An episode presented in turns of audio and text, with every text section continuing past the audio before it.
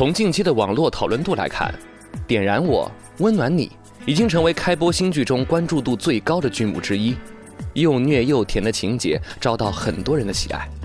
但也有差评表示，这种偶像剧会误导更多的普通女孩。这么情绪化的伴侣，真的适合在一起吗？如何在看电视、看小说的时候跟孩子交流爱情观？欢迎收听时尚育儿广播脱口秀《辣妈派》，本期话题：怎样的爱情才真的好看？欢迎大家继续锁定故事广播的精彩节目，这里是辣妈派。今天灵儿在直播间为大家请来了心理学方面的专家葛玲丽葛老师，欢迎大家好。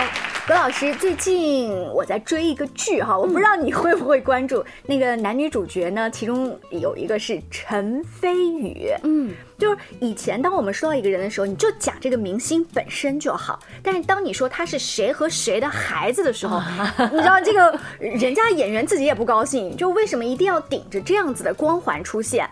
但是真的，这部戏让我有一点点忘记他是陈凯歌和陈红的儿子，嗯，就他自己已经帅的出圈了，然后演技呢也有所增长，所以他的那个颜是我的菜，所以我最近一直在追。我不知道葛老师你有没有追这一部剧啊？我看了一些片段剪辑的，没有整完整的看，但是确实从这个颜值和演技都是双在线的。呃，这个戏的名字有点长，我给在听节目的各位完整的介绍一下，叫。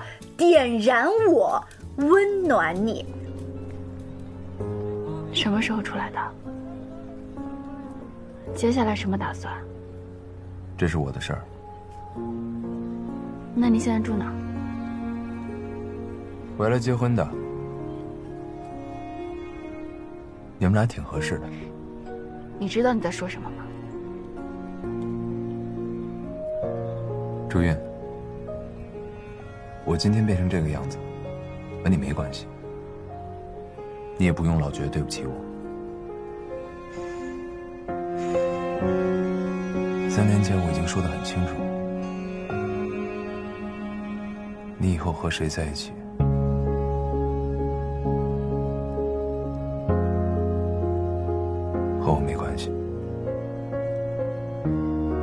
明白吗？我到底是做了什么？你要这样子对我？我以前觉得你只是狠，但我今天才明白，你真的是个混蛋。你想多了，大家都赶时间，我先走了。我当时刚看这个名字的时候，就觉得有一点 就烈火青春，干嘛要点燃自己去温暖别人呢？就好像我们当年看小美人鱼的这个儿童故事的时候，早期我们觉得啊很好看，后来长大了我们是会反思的，就觉得我为什么要为了你变成泡沫？对对对，好，这个是从名字哈。另外呢，我在看这个剧的时候，虽然我很喜欢男女主角，呃，这个片子还没有完全结束嘛，但就目前看的时候，我在思考一个问题。葛老师，你知道吗？人物必须极端，嗯，故事必须极端。就是男主角陈飞宇扮演的这个角色，他是一个计算机的天才少年。但是心高气傲，处理问题非常极端，就是把自己啊，就是送到了这个蹲了几年。呃，虽然说他后来减刑出来了，但是你想想看，他本来是有一个非常好的前途发展，好像就走了另外一条道路。但是因为他有主角光环嘛，那女主角就不离不弃啊。可是我把这个故事叙述完，在今天的节目里面，想跟葛老师来聊什么呢？就是人物有张力。导演给了男主角一个好的人设，他能出戏，得到观众的认可。但是我在想，会不会误导更多看电视剧的普通女孩子，就女观众，找对象要找这么情绪化的一个人吗？相反，你知道吗，葛老师，这个剧里面啊。有另外一个角色，就是第一集就出来的，是一直默默陪在女主角身边的一个哥哥一样的角色，跟他们家是至亲关系，就是好朋友的孩子。我看那个弹幕就说，其实他好，他是标准的好老公人选。但是陈飞宇扮演的角色呢，没办法，更有男一号有更过，有对对对对，嗯所以我不知道，就是葛老师，我们在看这些爱情剧的时候，就是怎么样跟小孩儿去交流一下这种爱情观。嗯，你会发现那个男二号的那种平和温情的那个东西，他会反而会显得他没那么突出啊，就是他均衡了，而。陈飞宇这个角色呢，他的优点和缺点都是那么明显啊。对呀呃，这个反而会凸显他这个人物的所谓的性格魅力。嗯，性格魅力，那是因为要写小说，要拍电视剧，这个人不能太没棱角。哎，对。但是我们在生活当中啊，我们会发现，其实有相当一部分人，他特别有这种性格特质的人，他真的是很能够招到别人的关注和喜欢。在日常生活中，我们也会遇到很多这种性格特色非常鲜明、有棱有角的人啊。嗯他们不在电视剧中，但是在生活中一样能够非常明显，你在人群里面一下就能发现他们。在我们的身边的朋友圈啊，在饭局啊，甚至家庭当中都有。但是因为他们已经很张扬了哈，呃，那个张扬的优点的例子我们 今儿不举，我们来举一举在个案咨询当中，在葛老师的身边碰到的这些性格张扬的人。呃，我们会看到他们有一个共同的特质，就是有一种非常偏执的思维方式。就要么我是非常完美的那个一，要么呢就是一塌糊涂。就是他的那个情绪变化呀，会有这么一个波峰和波谷。我觉得你讲的好像最近很火的汪小菲 是不是？呃，汪小菲，我感觉啊，他那个是特别情绪化，甚至有一些边缘特质的。嗯但是他那个。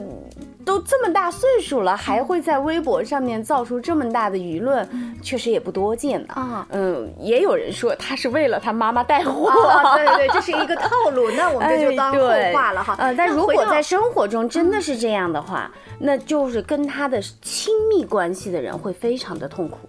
嗯，你的意思是说，就是脾气说来就来，哎，对，说好他又转脸又好了。嗯，是的，就是你跟他如果只是保持一个同事的关系，你跟他只是保持一个普通朋友的关系，你会不会发现这些人，他比如说他彬彬有礼呀、他做事尽善尽美呀、这是一些很好的一些特质。同时，他对人，当他在一定的距离的时候，他也会保持那种客气呀、呃，也会保持一些起码的一些底线的这种尊重原则。但是，一旦你和这样的人，走入的亲密关系比较紧密的时候，他那个防御放下来了，很安全的时候，他就会把那个平时不愿意暴露出来的那些，嗯。都在身边的人跟前就会展露无遗啊，甚至是一种发泄的性质。那我本来觉得这个人其实还行啊，你看有距离的情况下，他懂得边界。嗯，那我跟你是好朋友了，或者是谈恋爱了、男女关系了，我进入亲密关系了，我才对你展现我的真性情。我觉得我这是真爷们儿，就反而就不不对吗？他的边界感掌握的不对吗？哎，你看，其实这样的人，他是那个安全感是比较缺失的。他之所以能够在外面能够保持一个比较得体的一些言行啊，是因为他在那个时候是有一个包装的，他的理智是在线的。而当我们真正进入到那种亲密关系的时候呢，他是松弛的，而且他会把那个内心里面那些不好的东西投射到外面去。就是，呃，我在外面我知道这个社会它的社会功能是 OK 的嘛，然后我知道有些东西我是不能够展露的，我就把它小心翼翼的收回来。但是，当我在这个能够让我放松的人面前，我会认为。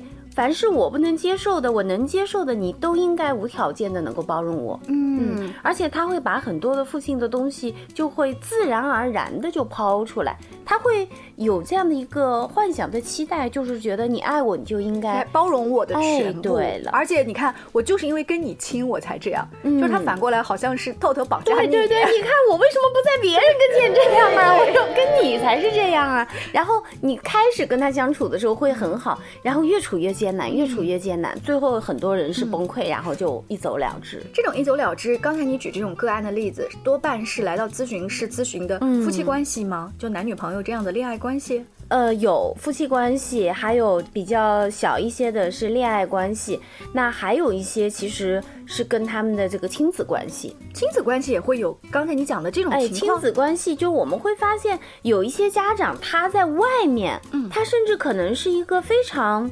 游刃有余的职场上面的白领精英，还是单位里面是一个很好的一个管理管理者。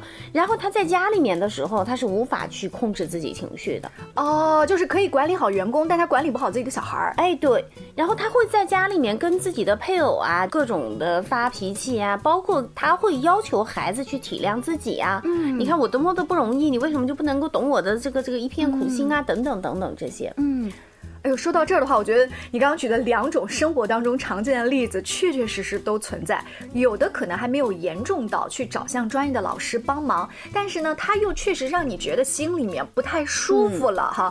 只是今天听老师这么一点播，觉得对对对对，那接下来可能我们就要想这怎么办了。经过老师的点播啊，听节目、看书，有没有可能改正呢？那当我们的孩子在看到这些电视剧的时候，我们怎么跟他说？哎，这个对象适合谈恋爱，这个对象适合结婚的？我们稍微休息一下，广告之后接着聊。This is Mommy Talk 辣妈派。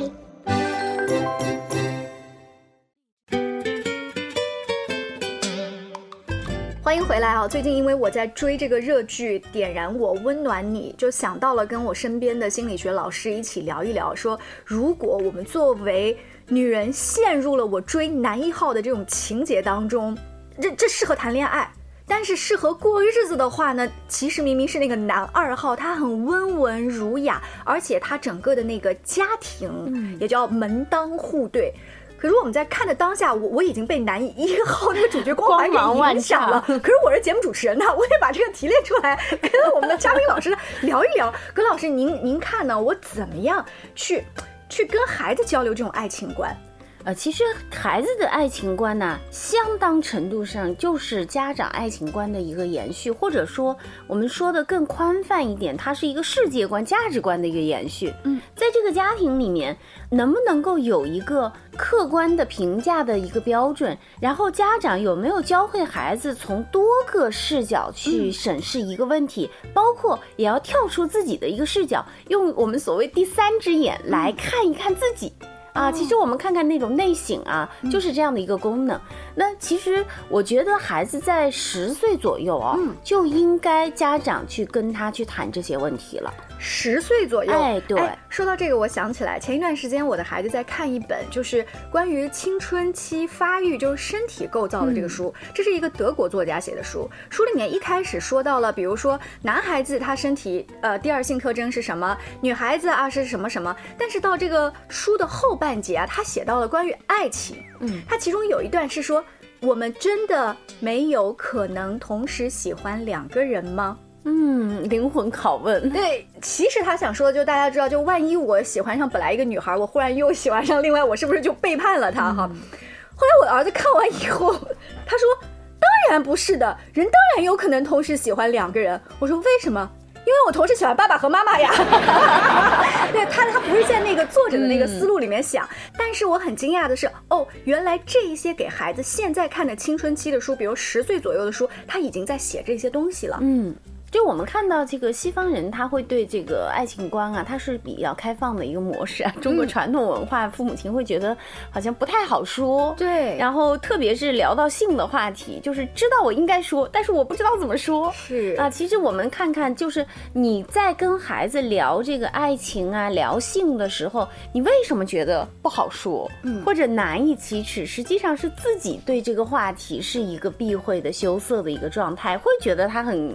肮脏啊、可耻啊等等，嗯，但是我们毕竟多吃了那么多年饭嘛，我们就是刚才灵儿说的，我是主持人呐，对呀、吧？我是父母啊，我们必须给自己一个就是学习的过程，然后跟孩子不断的哎进入的这个过程哈。刚葛老师提到了，差不多在孩子十岁左右，其实可以慢慢去渗透这个爱情观了哎。，我们可以多给孩子买一些这样的书。其实，在家里面要有一个这样讨论的氛围。嗯啊，就是说，你刚才说的，小宝说，当然可以同时喜欢两个人啦。那这个时候，如果父母亲一句话把他堵回去，瞎说什么东西，这个叫不忠，对吧？这个叫做什么什么，给他扣扣个大帽子，下一次孩子就不说了。啊啊，你这个时候饶有兴趣的问，那为什么？然后你他给你一个我同时喜欢爸爸妈妈，对对吧不在？不在这个答题思路里。就是我们会看到孩子他可能有些东西是他按照他的思路来的，那我们。最好的一个方式就是在跟孩子去探讨这个问题，并不是说你一定要去灌输什么。嗯啊，你在讨论的时候，孩子会表达他的很多的见解，然后我们对他的这些想法再提出一些疑问呐、认同啊，或者哪怕是反对，也仅仅是我的意见，我并不要求你一定跟随我。我们要对孩子有个基本的信任，就是他有他的判断力，有他的逻辑思辨能力。这个非常好，举一个例子，就是孩子差不多到了青春期的时候，他比较喜欢班里的某一个同学，嗯呃，他虽然自己不承认哈，但是他老讲他。哎，对，哎，这个时候呢，爸爸妈妈很敏感，就知道那我家儿子肯定是喜欢人家这个姑娘啊。嗯但是呢，这个准婆婆的心态啊，已经上马了，觉得这姑娘不行，不适合。我认为哎，不适合，而且对你这个年龄也不适合，哎你现在要怎么怎么着？对，那我们先撇开是不是年龄不适合，是不是叫早恋，就这个姑娘本身也不适合我家儿子。那你你怎么跟他讨论？就是问他你喜欢他哪儿啊？如果他还没有谈到喜欢，那你就只要你做出饶有兴趣的这种姿态去听，哎呦，那么又发生什么了呀？他今天又怎么样？当孩子愿意说而你愿意听的时候，其实孩子就已经可以去表达他的很多的观点了。嗯，嗯，最怕的是家长，我们发现呃家长占了三分之二以上的篇幅，生怕孩子跑偏。然后我告诉你啊，你应该这样，你应该那样啊。我曾经我有一个呃非常极端的一个案例，一个孩子曾经告诉我，他在小学应该是三四年级的时候看过一本那个暴走漫画。哦，啊，这个我们这个八零九零后都非常熟悉。然后他的妈妈曾经为这个事儿罚他跪了半小时。哦，就可以惩罚，但是这个惩罚过重了，我觉得连惩罚都没有必要的、所以这个孩子就是完全就啊，就是印象深刻对，就是孩子他并不理解为什么，但是妈妈认为这是一件坏事儿。我就问他，我说为什么你看个漫画会这么惩罚你？他说妈妈认为我不应该看这个内容不健康的东西，因为那个暴走漫画里面有一些什么脏话呀、什么的叛逆少年哎，对。从那以后，他再也没有看过那些东西，这也是个非常顺从的一个孩子啊。但是我们看到孩子的思辨能力，嗯，他的这种判断力，其实并不是他提高了，而是他的这种意识狭窄了。对他其实是被妈妈保护起来了。嗯我给你把那个大坝建好了。嗯，对。然后过了那么多年以后，他一直很小心的走在这条狭长的小道上。嗯，终于有一天，他发现这个前面走不通了。而他的同学可能在很小的时候就什么年龄办什么事儿吗？他十岁的时候可能在看那个暴走漫画，说了一通，然后家长也告诉他这个东西不好。你最好不要跟他学，甚至家长也能跟他一起笑，哎呀，真好玩儿。但是我觉得这样子好像还是不文明，我们能不能换一个方式表达这个意思呢？你就在跟他讨论了呀。那么同样，爱情观也是这样，就是你用特别道德的、高标准的、严要求的东西去要求这个孩子的时候，得到的一定是他的那种，要么是逆反，要么是过度的顺从，就是他没有自己的意识，没有自己的价值观，然后他就你们说什么就是什么喽。啊，还有一些孩子就会他的力量比较强大的时候，他就那你说这个我就不认同，你说这个好我偏不干。故意唱反哎调，，对，我们会看到很多初中生啊，他会试探父母的态度。哦他回家以后会说：“哎，我那个朋友张三啊，他在追一个女孩儿。嗯说别人的故事。哎，对，然后父母一听，啊，怎么可以这样？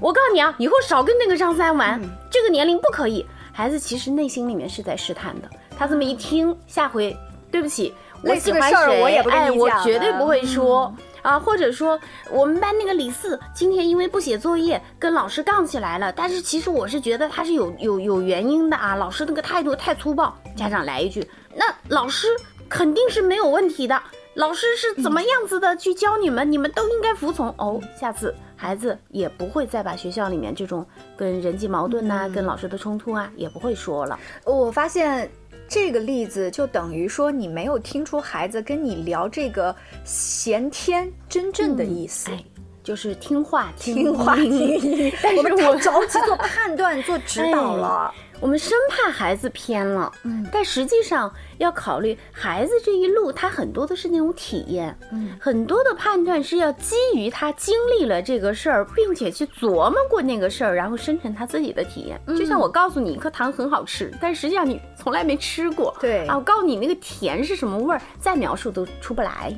今天非常感谢葛老师来到直播间。刚刚我脑子里面啊，就是思考了半天。虽然说大部分的电视剧男一号跟这个跟女一号都圆满的在一起了。但是现在看弹幕真的是更精彩。有的时候电视剧就是电视剧，但是回到我们现实生活当中，你能不能发现男二号身上也有优秀的地方？那是你自己的思辨能力的提高，对不对？还有我们会看到哦，很有安全感的孩子啊，他就不太会被这种特别特别极端的那个吸引。哦哎，他就是他自己很有安全感，他很淡定，然后他就能够看到那个淡定的、比较平时的那种嗯内涵的光芒。就是那个平和的人背后带给他的，也是跟他气场相投匹配的东安全感西。对嗯你用了“匹配”这个词儿，我觉得特别好。就是一个安全感特别不好的女孩子，她可能要找那个极端的，他们也是互相嗯匹配的，是的的能量啊。非常感谢葛老师，更多关于亲子啊、育儿啊、两性关系方面的话题，也请持续关注我们的节目。